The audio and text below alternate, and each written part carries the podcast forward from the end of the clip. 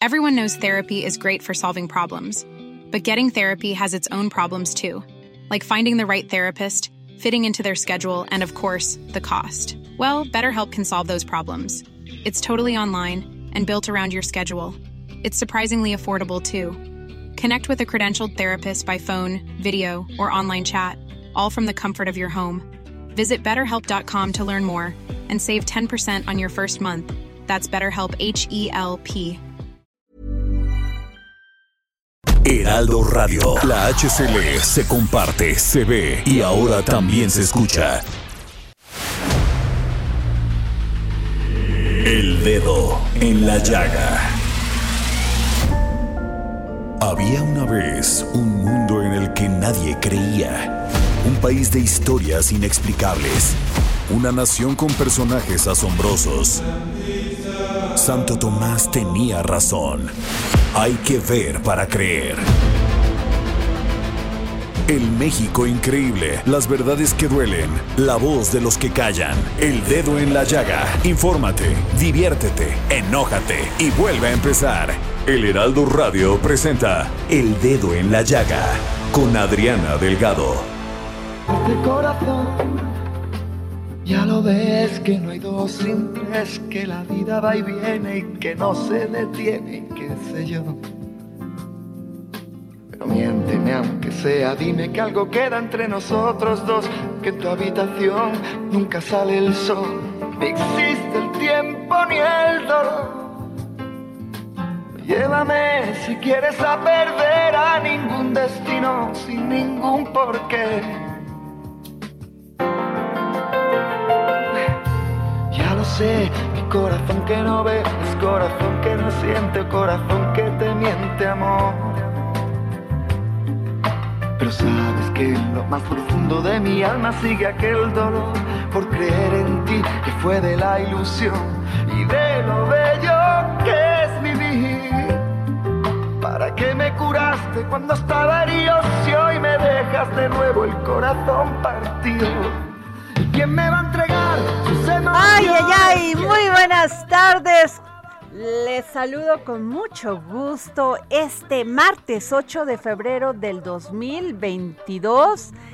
Y sí, estamos escuchando Corazón Partido con Alejandro Sanz. Y es que esta semana, esta semana el dedo en la llaga le dedicará las canciones con las que entramos al programa. ¿Por qué? Porque es un ídolo, porque es un gran cantautor, porque es un gran compositor y porque nos gusta y nos gusta que nos llene de emoción y de mucho sentimentalismo y mucho romanticismo en todo en la extensión de la palabra.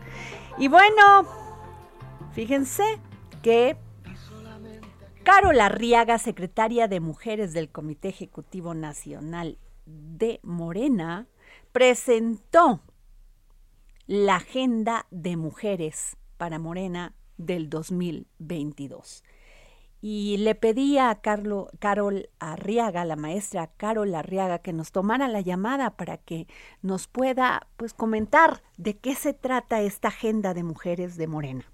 Muy buenas tardes, maestra.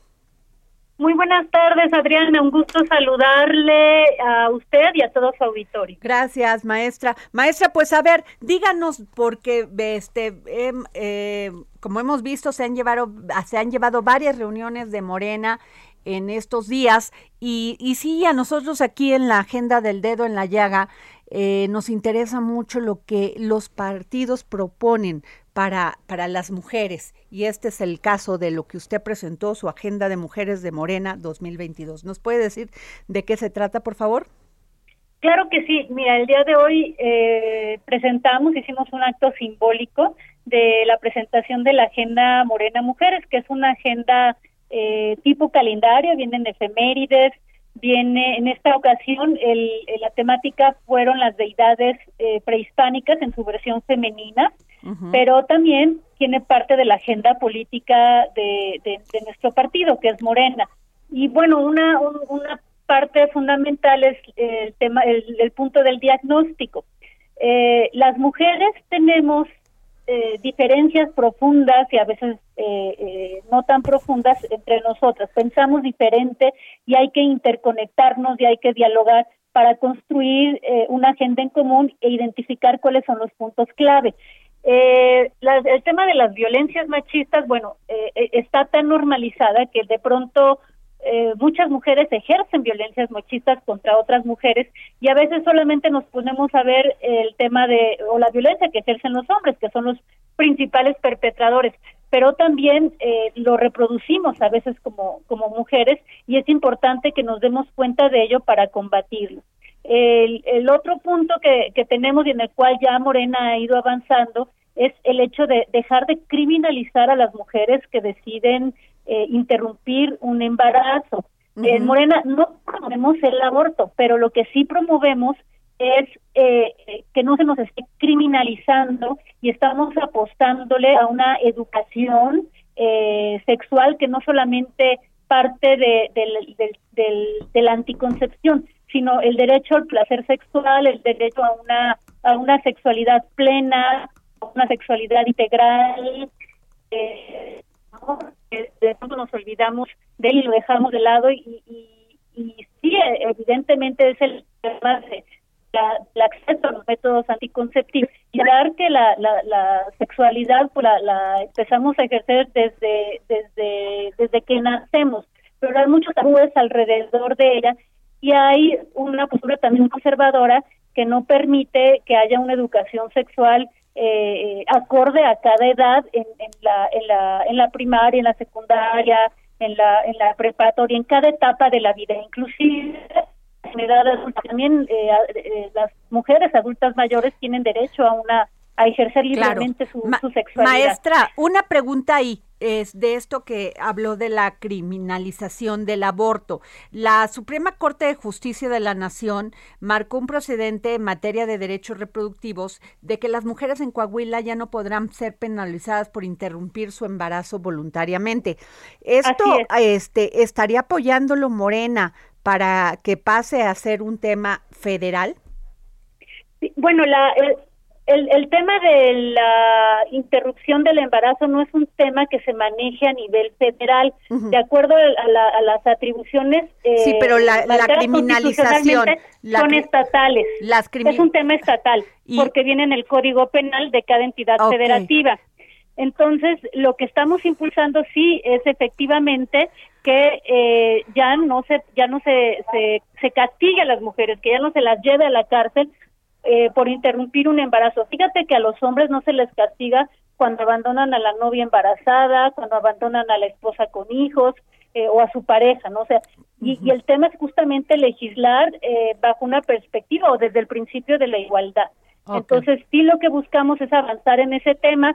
Ha habido un avance importante, pero falta mucho. Tenemos que, bueno, en la Ciudad de México desde 2007 se despenalizó el, el aborto pero en, este en este periodo de Morena se ha logrado avanzar en Oaxaca, en Veracruz, en Colima, en Baja California, en Hidalgo y yo espero que próximamente también en Sinaloa. Entonces son logros que se dan gracias a, un estado de, libertades y de derechos y, es un logro que sin duda viene en la cuarta transformación. Por supuesto también hemos avanzado en la paridad de las siete gobernadoras, seis son orgullosamente de, de Morena. Y también lo que queremos es que las mujeres no sean vistas como mercancía, los cuerpos de las mujeres no son para rentarse, para alquilarse o para venderse. partimos de esa idea y vamos a ir construyendo no solamente una agenda legislativa, que la agenda legislativa es difícil porque la igualdad no se construye por ley, la, igualdad eh, se construye a través de un, de un, de un cambio eh, muy radical de, un cambio en la forma de pensar y en eso estamos eh, eh, trabajando. esto que nos dice es sobre el alquiler de el vientre de una mujer, ¿no?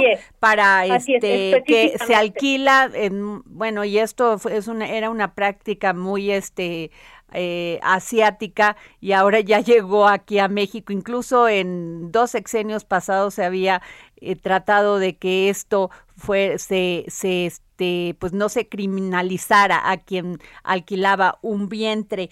en, en, sobre todo en la Ciudad de México, pero este, esto sucede en muchas comunidades donde pues alquilan el vientre sin ninguna protección hacia las mujeres y hacia los niños. Mira, es que el vientre de las mujeres no es una mercancía y el, y el alquilar o las personas que tienen eh, o las mujeres que tienen el, eh, o que llegan a alquilar su vientre lo hacen por una necesidad económica imperante. Entonces, eh, debemos de, prohibir eh, esta práctica. Eh, hay muchas lagunas, no está regulado, hasta el momento únicamente está permitido o regulado en Tabasco y lo que queremos es justamente que, que, se prohíba esta práctica. O sea, de plano, de plano que se prohíba, o sea, que no exista el alquiler de vientres para aquellas personas que lo hacen, pues con el deseo de tener un hijo y que no lo pueden tener y que muchas veces media un convenio y esto es muy usado en Estados Unidos de que puedan tener un hijo alquilando un vientre. Esto ustedes o este proponen que aquí en México no se dé.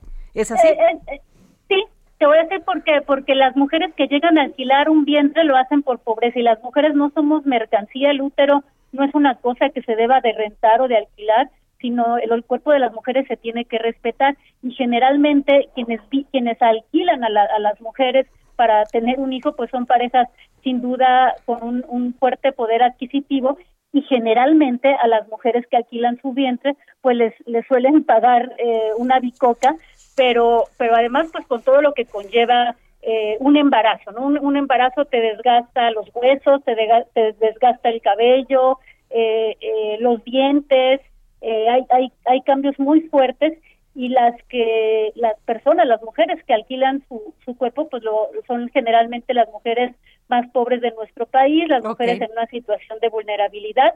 Y sí creemos que, que esto esta esta práctica eh, pues parte de, de, un, de una práctica neoliberal, de un eh, de, ver a la mujer como objeto y no como sujeta de derechos.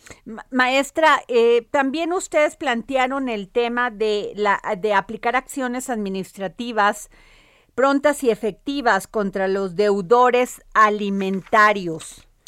Sí, porque eh, tenemos los, que los juzgados y los tribunales en materia familiar están saturados por problemas de este tipo y eh, se vuelven interminables. Eh, eh, los, los hombres deudores generalmente dejan de trabajar, usan prestanombres, todo con el fin de no cumplir con sus obligaciones alimentarias. Entonces, si se inscribiera en, el, en la credencial del lector o en el pasaporte que es un deudor alimentario, eh, que hay un hombre que no está pagando la pensión, pues sería mucho más eficaz que esta gran cantidad de juicios que, que, se, que se vuelven infinitos y que eh, evidentemente tienen una carga terrible en el, en el presupuesto de los poderes judiciales. Claro, este, y además, maestra, este, es un gran problema en México porque, y máxime en este, en esta pandemia, que se han, este, pues han dejado de cumplir con su, con su deber de darle a los niños pues para la alimentación, para sustento.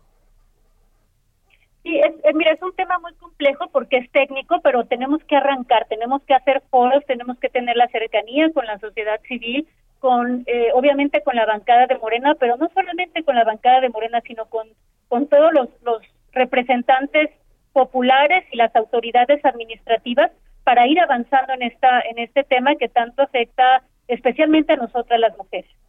Así es, maestra. Pues yo le agradezco que nos haya tomado la llamada para el dedo en la llaga, maestra Carol Arriaga, secretaria de Mujeres del Comité Ejecutivo Nacional de Morena. Muchas gracias. Al contrario, Adriana, te vamos a hacer llegar nuestra agenda y e igualmente a todas las mujeres que quieran eh, obtener esta agenda Morena Mujeres 2022, decirles que es totalmente gratuita y que nos pueden enviar un tweet, eh, un mensaje por Facebook y con mucho gusto nos ponemos de acuerdo para que la obtengan. Gracias, maestra. Y bueno, este, fíjense que hoy leía una nota muy interesante que tuiteó mi querido Ezra Chabot, a quien le mando un gran saludo, y quien es la voz de este documental que se estrenó el pasado domingo a las once y media de la noche por ADN 40, pero lo pueden encontrar ustedes en YouTube o también en la página de ADN 40 o de ADN este, Opinión, que se llama El Despojo. Y este y los quiero invitar a que este lo vean porque es muy interesante porque ustedes se van a dar cuenta cómo desde 1968 empieza este debate de entre entre los medios y el, el gobierno y la censura que se le, les es aplicada a los medios por transmitir imágenes de lo que pasaba con los estudiantes. Entonces yo creo que les va a interesar mucho, por favor véanlo. Y bueno, como les platicaba, eh, eh, Erra Chabot tuiteó esto y es México es la fuente dominante de tráfico de fentanilo en Estados, a Estados Unidos. ¿Y quién más para hablarnos de esto que nuestro querido Alejandro Ope? Alejandro, ¿cómo estás? ¿Qué tal, Adriana? Buenas tardes, buenas tardes al auditorio. Oye, ¿tuviste la oportunidad de ver el documental El Despojo? Aún no, pero lo veré. Te lo recomendamos ampliamente, querido Alejandro. Oye, Alejandro, y bueno, pues ¿quién más para hablarnos que tú? sobre esto de que es la fuente dominante, que México es la fuente dominante de tráfico de fentanilo a Estados Unidos. ¿Por dónde entra el fentanilo, Alejandro? ¿Por qué no se dan cuenta que hay un tráfico impresionante de esto? Mira, déjame dar un poco de, algunos datos de contexto. El fentanilo es un opioide sintético, ¿no? Ajá. Que se utiliza en entornos clínicos, ¿no? Es, es legal en algún sentido. Eh, en entornos clínicos se utiliza como un analgésico, sobre todo para pacientes terminales. Es tremendamente potente, 50 veces más potente que la heroína, por ejemplo, ¿no? 100 veces más potente que la morfina. Eh, y, o sea, ¿y qué cantidad necesita, por ejemplo, para un paciente, para un enfermo que necesita? Microgramos. Microgramos. Microgramos, sí, o sea, es decir, el, el fentanilo eh, se, es el riesgo que tiene es una, la ventana entre la dosis efectiva, es decir, la dosis que genera un efecto psicoactivo, y la dosis que mata es pequeñísima. ¿Y cuánto le ponen a un a una persona que se droga con fentanilo? Es que depende, es que depende. Ayer, hay, dos problemas. A ver, eh, el un, a veces no sabe el, el usuario que está consumiendo fentanilo, que compra heroína, pero la heroína ya sea que está mezclada con fentanilo o de plano es fentanilo. Eh, uno, el, el, alza en las en las eh, muertes por sobredosis eh, en Estados Unidos por opioides en general y por fentanilo en particular, tiene que ver en parte con esto, con que la, gente no está, o sea, está esperando una sustancia y recibe otra, o no, no le calcula bien. Eh, digo, la ventana, o sea, la ventana entre digamos, la, dosis efectiva y la dosis letal es pequeñísima, ¿no? Entonces los riesgos que implica consumir fentanilo son gigantes. Ahora, no es mucho lo que se trafica, justamente por la potencia que tiene. Estamos hablando de un par de toneladas, probablemente dos, tres, cuatro toneladas al año. Eh, déjame todo así, una maleta cabe en 20 kilos, no, 25 kilos. Eh, entonces estamos hablando de 100 maletas, 200 maletas. De, o sea, no, ¿por qué no lo encuentra? Pues porque eh, es un volumen muy pequeño, eh, ubica, eh, que se mezcla con los, las millones de toneladas de, de comercio legal. Ajá. Entonces es muy difícil de, tenerlo. Tradicionalmente venía lo que venía de China. Ajá. El fentanilo ilegal. Cuando dices tradicionalmente, ya no viene de ahí. Dos, tres, cuatro años. Hasta hace dos, tres, cuatro años eh, venía de China. Eh, y era enviado directo a Estados Unidos o era o pasaba por México y era eh, y era eh, traficado contrabandeado desde México lo que ha venido sucediendo según las autoridades estadounidenses, que también pues, hay que ponerle algunos, digamos, algunos asteriscos, ¿no? Porque luego no dicen enteramente la verdad. Eh, según ellos, eh, crecientemente lo que exporta, lo que importa México de Asia son los precursores químicos. Es decir, la materia prima para hacer la sustancia. Y la sustancia ya se produciría en laboratorios clandestinos en México. Eh, esto, pues digo, sí tiene, digo, tiene pues, implicaciones importantes porque se puede, se pueden enviar, es más fácil, digamos, de contrabandear el, la, eh, el, los, los problemas que tuvieron de suministro al momento de la, los primeros meses de la pandemia, pues lo resuelven ahora, ¿no? Oye, Alex, en mi pueblo Veracruz dicen que tanto peca el que mata la vaca como el que le jala la pata.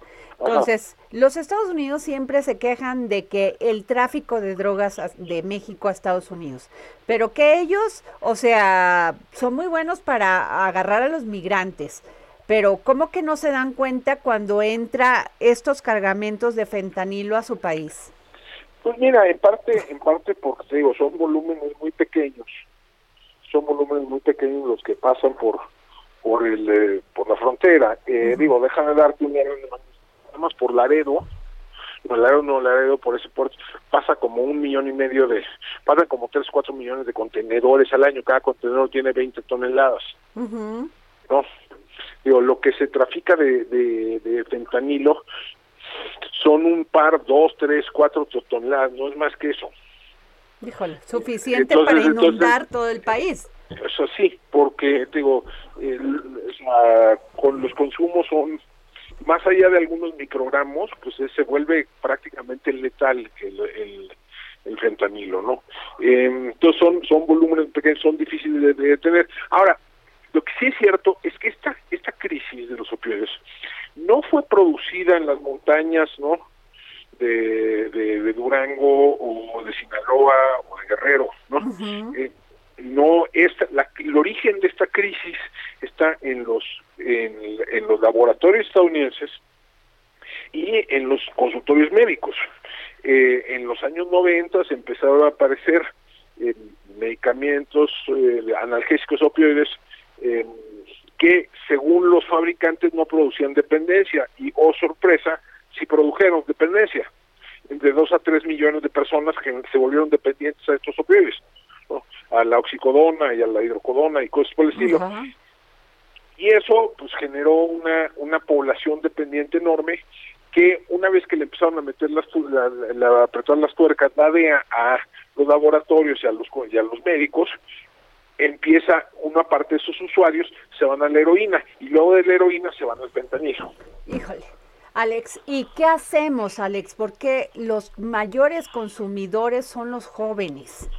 Y eh, no entiendo qué es lo este que está pasando. A ver. Por favor. En este caso no tanto, ¿eh? porque hay un buen número de personas que empezaron de, adultos y incluso adultos mayores que empiezan utilizando empiezan utilizando eh, eh, analgésicos opioides Ajá se vuelven dependientes, les cortan el suministro sus médicos y entonces se van al mercado ilegal. Pero el fentanilo todo el mundo sabe que es peor que consumir cocaína o que este, de estas drogas. El, problema es que no sabes que no necesariamente sabes que lo estás consumiendo. Eh, a lo mejor crees que estás comprando heroína, a lo mejor crees que estás comprando o, eh, o, eh, o oxicodona, estás comprando otra cosa y viene el fentanilo. Oye, Alex, qué, te, qué opinión te merece lo que pasó en Argentina? Que, que eh, los consumidores, inclusive agarraron al líder y lo exporta y lo, lo, este, lo mandaron fuera del país, pero eh, la gente adicta pensaba que era cocaína y si era cocaína y se estaban, este, estaban inhalando eh, veneno de rata. Así es, es decir, ese es uno de los problemas de los mercados ilegales, ¿no? que no sabes qué estás consumiendo, que no hay no hay regulación de calidad de, esto.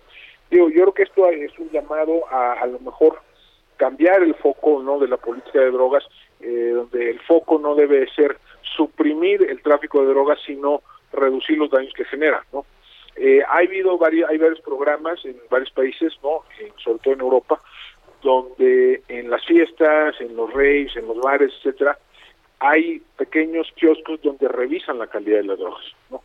Entonces, ese, este tipo de tragedias puede evitarse con algunas intervenciones relativas a costo. Ahora, Alex, una pregunta, tenemos un minuto. Si se, si se legalizara las drogas, ¿tú crees que todo el mundo consumiría? Sí, sí crecería, obviamente, por porque bajaría el precio. ¿no? Ajá. Eh, bajaría el precio de manera de manera importante.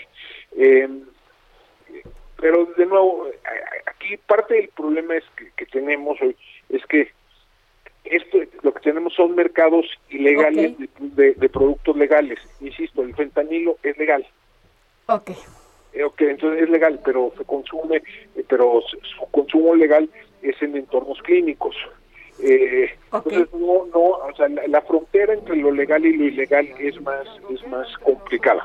Ok, pues muchas gracias, gracias Alejandro Ope, gracias por tomarnos la llamada de para el dedo en la llaga. Gracias. Muchas gracias, gracias a ustedes y gracias a Nos vemos en corte. Perder a ningún destino sin ningún porqué. Sigue a Adriana Delgado en su cuenta de Twitter arroba Adri Delgado Ruiz. Además, te invitamos a enviar tus opiniones y comentarios en texto o por mensaje de audio a través de WhatsApp al 55 2544 3334. Y si quieres escuchar El Dedo en la Llaga de El Heraldo Radio, en cualquier momento y donde quiera que te encuentres, descarga el podcast disponible en Spotify y iTunes. Heraldo Radio. La HCL se comparte, se ve y ahora. Everyone knows therapy is great for solving problems, but getting therapy has its own problems too, like finding the right therapist, fitting into their schedule, and of course, the cost. Well, BetterHelp can solve those problems. It's totally online and built around your schedule. It's surprisingly affordable too. Connect with a credentialed therapist by phone, video, or online chat, all from the comfort of your home. Visit betterhelp.com to learn more and save 10% on your first month. That's BetterHelp, H E L P. También se escucha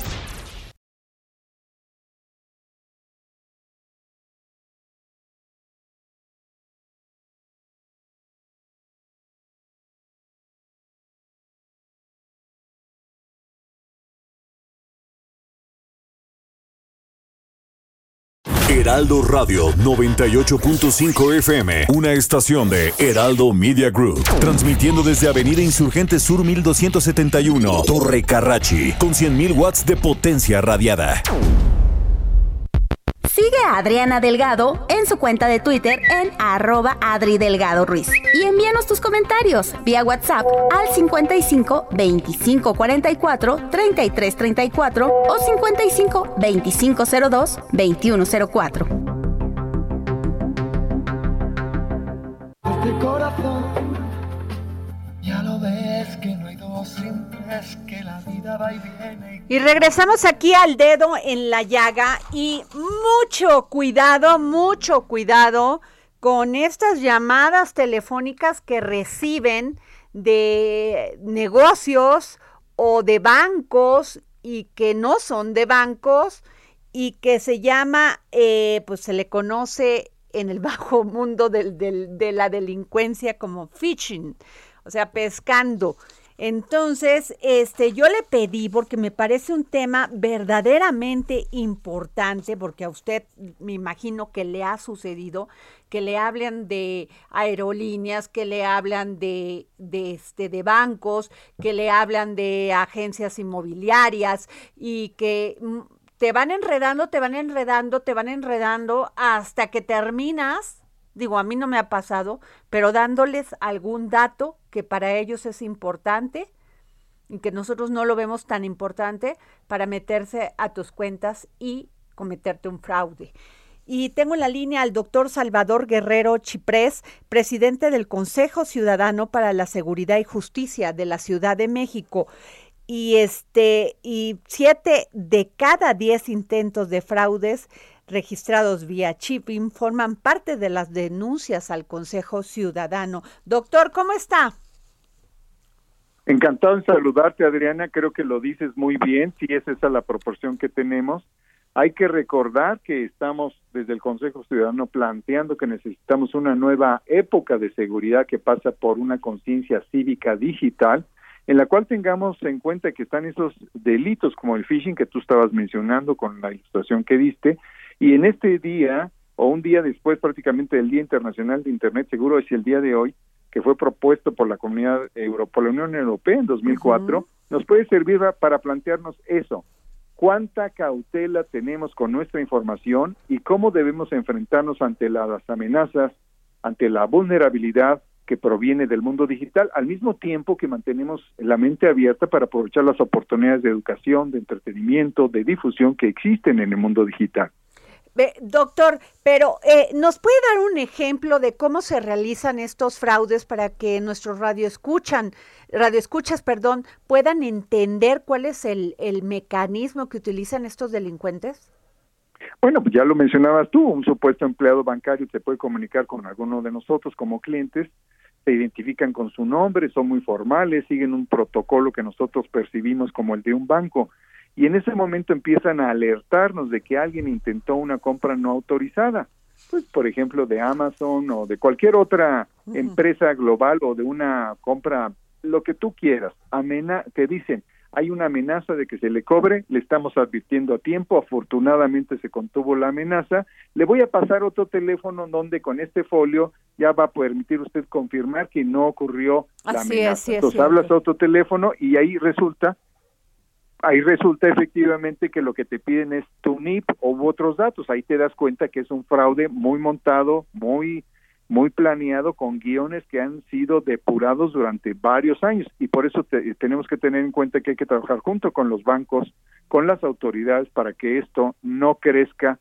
y que poco a poco se vaya disminuyendo hasta eventualmente, ojalá algún día desaparecer. Bueno, usted se acuerda y sabe quién también son muy este pues muy fácil, los muy vulnerables a caer en la en las manos de estos delincuentes son las personas adultas mayores. Ya este hemos reportado aquí que han dejado en la calle a muchas personas porque pues contestan su teléfono, incluso todavía tienen teléfonos de estos viejitos no sin celulares que les hablan a su casa y piensan que son el banco.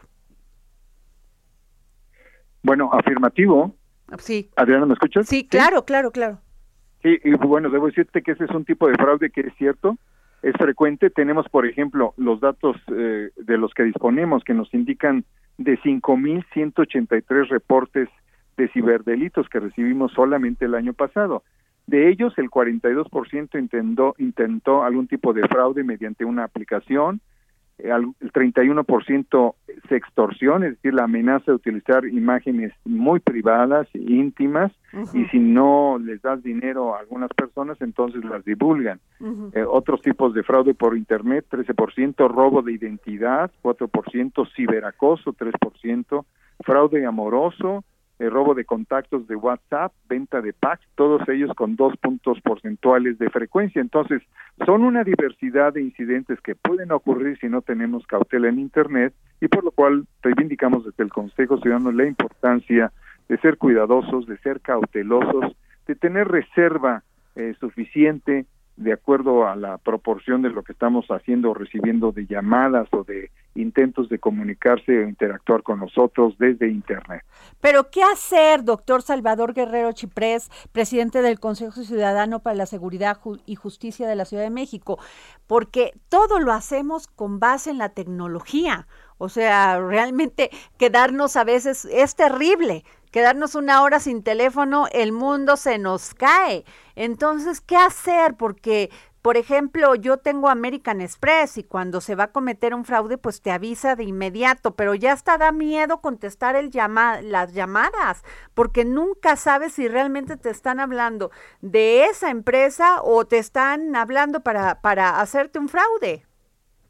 Bueno, hay varias medidas. Por ejemplo, en el caso del hackeo, nosotros recomendamos activar la verificación en dos pasos. Tú vas ahí a tu WhatsApp, ahí te dice cómo en la configuración dice la verificación en, la verificación de tu identidad y ahí te planea una secuencia muy sencillita. Ahí está contra el hackeo.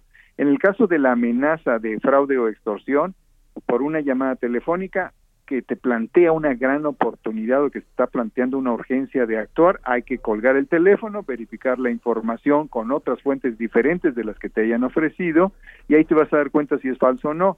En el caso, por ejemplo, de la cautela, pues no compartir datos personales como las cuentas bancarias, el domicilio, el número telefónico, porque tenemos esta tentación adictiva de decir yo existo porque estoy en Internet y en parte es cierto, pero en parte también nos eh, sujeta a una situación de vulnerabilidad, así que hay que hacerlo con cautela.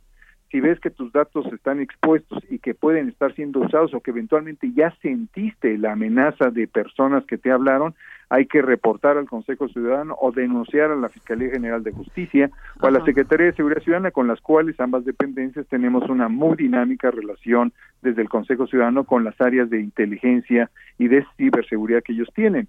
Y, por ejemplo, si por redes sociales o sitios web te envían o encuentras contenido sexual explícito, de niños, niños o adolescentes, no lo distribuyas aun cuando sea eh, con una pretendida manifestación de estar indignado. No hay que hacerlo, hay que evitarlo. Entonces hay que tener cautela y cuidado.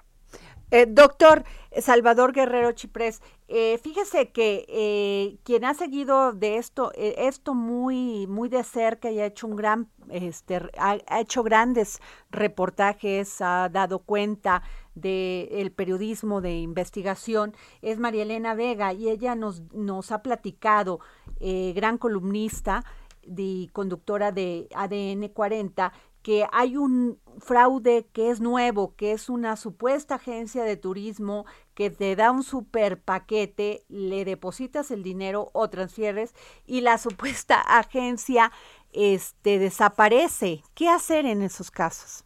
Bueno, hay que decir que el rastro de esto se encuentra en hace, hace cinco o seis años, que son fraudes de ofrecer viajes, de ofrecer cursos, de eh, bueno, también algo que hemos advertido y encontrado que de pronto hay personas que pueden abrir 38 páginas de Facebook que representan páginas del gobierno donde se venden autos que fueron recuperados de organismos delictivos. Entonces, sí hay que tener una conciencia de que nada que está fuera del mercado, por precio, eh, por atractivo, o que nos está ofreciendo, porque van dirigidos a eso, a cumplir una ensoñación de viajar, de prepararse, etcétera, tienes que verificar su existencia en Internet, su existencia material y revisar en los datos que tenemos en el Consejo si es alguna de estas empresas, los datos que también tiene Conducef, hay que decirlo, empresas, organismos financieros o algunos organismos delictivos de diversos niveles de peligrosidad que están asociados a ciertas páginas y ahí hay una cantidad sí importante también de información que nos puede ayudar a decidir. Hay que tener cautela todo el tiempo.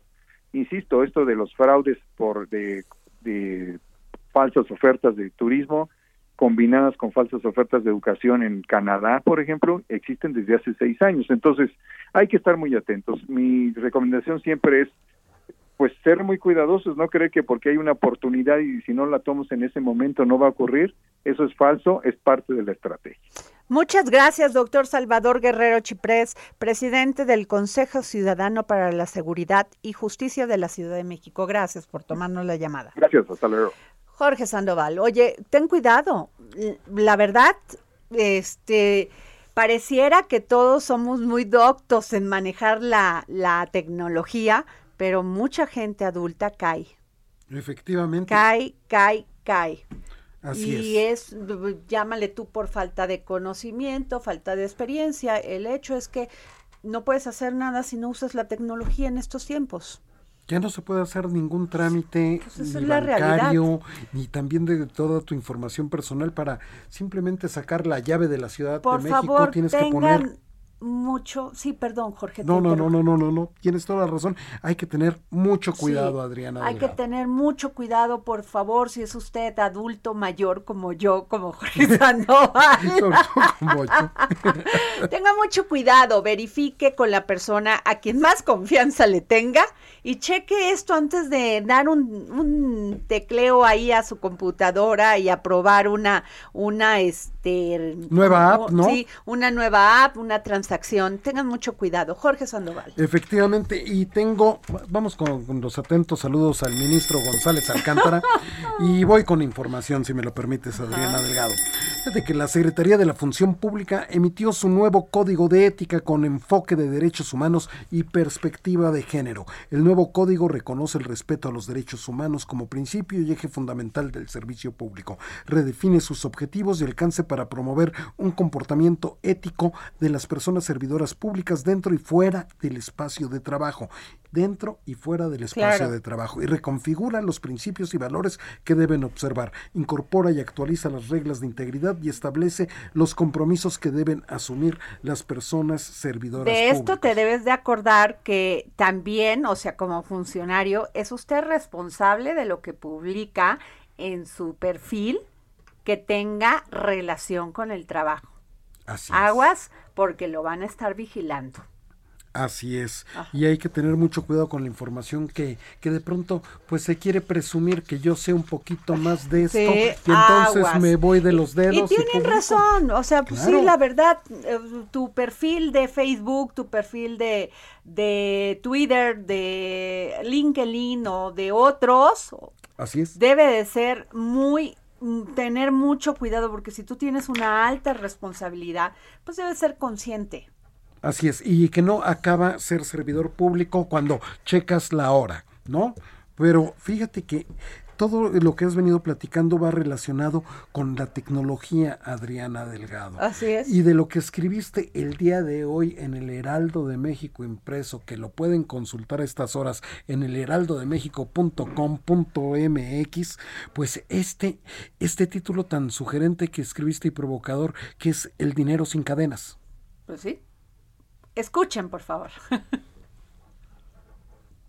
El dedo en la llaga dedo en la llaga de esta semana de Adriana Delgado, Dinero sin cadenas. Los bancos centrales las llaman solo criptoactivos porque se niegan a reconocerlas como monedas. El Banco de México ha pasado de repudiarlas a iniciar el proyecto para lanzar una moneda digital, al igual que al menos otros 86 países. ¿Funcionaría igual? Por supuesto que no. De hecho, serían totalmente opuestas. Un gobierno o un banco central emitiendo una moneda digital integrada al sistema financiero se convierte básicamente en un Big Brother capaz de saber en todo momento cuánto tiene una persona o empresa, en dónde, el momento preciso en que lo recibe, cómo lo invierte o gasta e incluso puede congelárselo o hasta embargárselo. En contraposición, una criptomoneda descentralizada como Bitcoin con tecnología peer-to-peer -peer o entre pares, gestionada de forma colectiva en la red, es la moneda de la gente y tal vez la máxima expresión actual del libre mercado. Puede transferirse de un punto a cualquier otro en el mundo con un solo clic.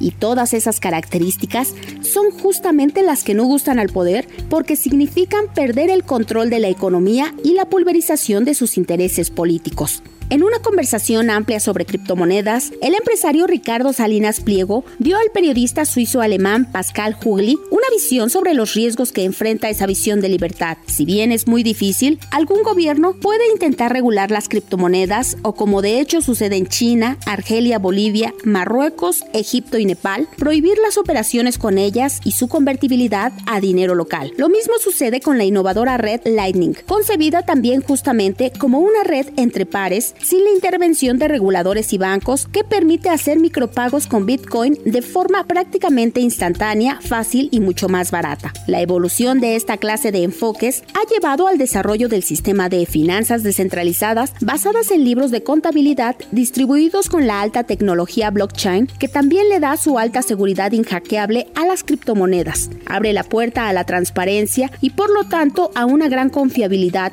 y elimina las comisiones bancarias y financieras al mantener el dinero en una billetera digital que también permite la transferencia de recursos en instantes. Todo un universo de innovación que pone muy nervioso al poder político y sus instituciones reguladoras. En congruencia con este pensamiento, las tiendas Electra, propiedad de Grupo Salinas, son las primeras en aceptar Bitcoin en la compra de todos los productos que venden. Es un inicio. En este momento, usar criptomonedas para las transacciones cotidianas no es tan provechoso como utilizarlas como instrumento de resguardo de valor en el tiempo. Aun cuando su cotización puede ser muy volátil, está comprobado que son una buena forma de ahorro e inversión a mediano plazo. Bitcoin inició 2021 en 29.359 dólares y tras altas y bajas muy pronunciadas, cerró ese año en 46.218, es decir, una ganancia de 57.2%. Por supuesto, eso no significa que no se trate de una inversión con un nivel de riesgo como todas las demás. Entrar al universo de las criptomonedas es mejor con un mínimo de conocimiento previo. En general, no es un tema de dominio entre los mexicanos, pero la educación financiera es vital para todo aquel que tenga el impulso por superar su condición económica y construir un patrimonio sólido. Después de todo, el dinero tradicional, como lo conocemos, no tiene el respaldo de ningún metal precioso ni de ninguna reserva almacenada en grandes bóvedas. Su soporte está sujeto a intereses meramente políticos. Explorar alternativas de libertad siempre es refrescante.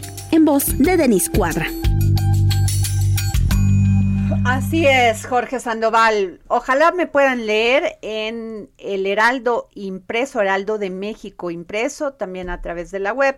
Y en mi Twitter, que ahí la publico todos los martes. Muy importante que digas tu Twitter porque esto tiene que ver con lo que sigue. A ver, arroba Adri Delgado Ruiz. Ya lo escucharon ustedes, pues a los primeros dos, a los primeros dos que la sigan en este momento se van a poder llevar un libro un libro de los años de Allende, una novela gráfica de Carlos Reyes y de Rodrigo Elgueta, cortesía del Fondo de Cultura Económica.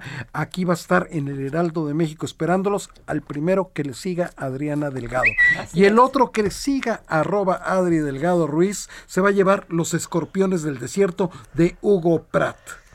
Así es, Jorge. Dos grandes libros. Oye, y este, a ver, mejor al ratito, para que estén atentos, porque vamos a regalar dos pases de...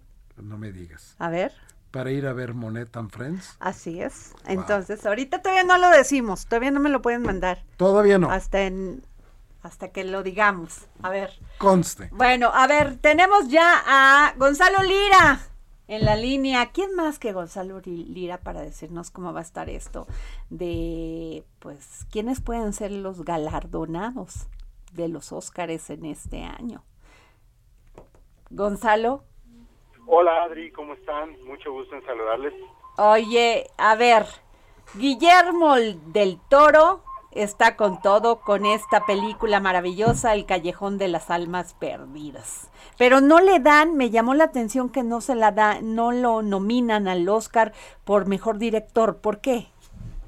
No lo nominan al Oscar como mejor director. Eh, no tengo, no tengo idea, pero yo creo que en gran parte, en gran parte eh, tiene que ver seguramente la inclusión de nuevos talentos. Eh, digo, se nota que la academia lo que busca es hacer una repartición que se apegue a la idea de la diversidad. Digo, por ahí tenemos a Ariana DeVos eh, nominada como mejor actriz de reparto, la apenas la segunda eh, abiertamente LGBT en, en ser nominada. Denzel Washington y Will Smith están como mejor actor, lo cual habla también de la presencia afroamericana. Eh, hay presencia asiática que creció desde hace un par de años con Parásitos, ahora es Drive My Car, esta película japonesa. Y por el lado mexicano eh, tenemos a dos directores, uno como mejor película animada, que es Carlos López Estrada, este jovencito que hizo Raya y el último dragón, y Guillermo del Toro está nominado como productor de eh, su película. Son pocas las probabilidades de que Guillermo se lleve algo. Yo creo que eh, la sorpresa este año va a ser Jane Campion, una directora con mucha carrera. Pero bueno, regresando a Del Toro, eh, la semana pasada apenas escuchábamos un pedacito de una plática que tuve con él y vamos a escucharlo de nuevo porque él hablaba de cómo esta película es muy arriesgada ya que no es parecida a lo que hacía antes y pues esos riesgos pagaron ya dividendos. Vamos a escuchar qué es lo que dice sobre esos riesgos, ¿te parece? Lo que sí me quedó muy claro y fue, fue una apuesta es después de la forma del agua, dentro de cierto rango podía haber hecho lo que hubiera querido y quise hacer esto. O sea, quise hacer algo que me reconectara con, con esta idea que tenía desde, desde chamaco de hacer cine negro. O sea, lo hice en cortometraje, lo intenté hacer como primera película, una, una novela de Paco Taibo que se llamaba No habrá final feliz. Yo la quería adaptar. Me gustaba muchísimo eh, Rafael Bernal, El complot mongol. Eh, me gustaba mucho Llámenme Mike, me gusta Gabaldón, me gusta El suavecito de Fernando Méndez. Un montón de cosas que con las que crecí. Evidentemente a nivel de literatura, la literatura de negra ha sido enorme en mi formación desde muy chamaco. Ahí lo tenemos, muy influenciado por esa literatura y también él comentaba que pues se tuvo que esperar hasta los 50 años, eso lo escuchábamos el viernes aquí en este espacio en exclusiva, eh, porque él considera que la película por la que está nominado pues es una película mucho más madura que quizá no hubiera tenido la capacidad emocional, intelectual para haber hecho mucho más joven, así que sigue evolucionando Guillermo del Toro, yo creo que los premios ya los tiene, y pero sigue siendo importante que esté ahí mencionado porque habla de la importancia de su cine en el marco global de esta industria y de este arte. Así es, este eh, Gonzalo también está nominada como mejor actriz Penélope Cruz con una una película de Almodóvar. Así es, Penélope ya ya tiene su su Oscar por Vicky Cristina Barcelona que hizo con con Woody Allen eh, y es curioso porque no solo está nominada Penélope por esta película, está nominado también su marido, Javier Bardem, por eh, Bing de Ricardos, esta película que habla sobre la persecución que hubo siendo acusados de, eh, durante el macartismo, siendo acusados de comunistas. Eh, está Lucille Ball, la, protagonista de Love Lucy, y su marido. Entonces es curioso, una pareja nominada por películas diferentes, pero Penélope eh, podría podría ahí eh, dar una sorpresa, ¿eh? ya se llevó ya se ha llevado premios por esta película, es una de las favoritas, eh, habrá que esperar a ver si se lo entregan, pudiera ser, pudiera ser su segundo Oscar. Así, Jorge Sandoval. Pues mira, yo creo que después de lo que dijo Gonzalo, le van a dar varios un follow, lo van a dejar de seguir después de decir que Del Toro no tiene muchas posibilidades de ganar el Oscar, Adriana. Pues sí. Mientras no me den un follow el propio Guillermo, todo bien. Oye, Gonzalo Lira, tuviste oportunidad de ver nuestro maravilloso documental La historia de un despojo, autoritarismo, control, venganza, episodio 1? Pues me lo voy a tener que echar porque siempre soy muy fan de, de los documentales que ustedes eh, arman, así que créeme que me pongo hoy mismo al día. Oye, pues sí, lo tienes que ver y nos das tu opinión porque es, es el eh, se trata sobre el gobierno de Gustavo Díaz Ordaz que impuso un severo castigo a la televisión y radio por la cobertura noticiosa de la masacre del 2 de octubre. La cobertura noticiosa de 1968 de Tlatelolco desató la furia presidencial en represalia creó un impuesto confiscatorio del 12.5% del tiempo diario en TV y radio. Gracias, Gonzalo Lira. Gracias a ti, Adri, y ahí me dices dónde para echarle, claro que sí, una, una, una vista. Así es, gracias, pues ya se nos terminó el tiempo y nos vamos aquí. Nos vemos mañana. Llévame si quieres a perder a ningún destino sin ningún El Heraldo Radio presentó El Dedo en la Llaga con Adriana Delgado. Heraldo Radio 98.5 FM, una estación de Heraldo Media Group, transmitiendo desde Avenida Insurgente Sur 1271, Torre Carrachi, con 100.000 watts de potencia radiada. Imagine the softest sheets you've ever felt. Now imagine them getting even softer over time. That's what you'll feel with Bowl and Branch's organic cotton sheets. In a recent customer survey, 96% replied that Bowl and Branch sheets get softer with every wash. Start getting your best night's sleep in these sheets that get softer and softer for years to come. Try their sheets with a 30-night guarantee. Plus, get 15% off your first order at bowlandbranch.com. Code BUTTERY. Exclusions apply. See site for details.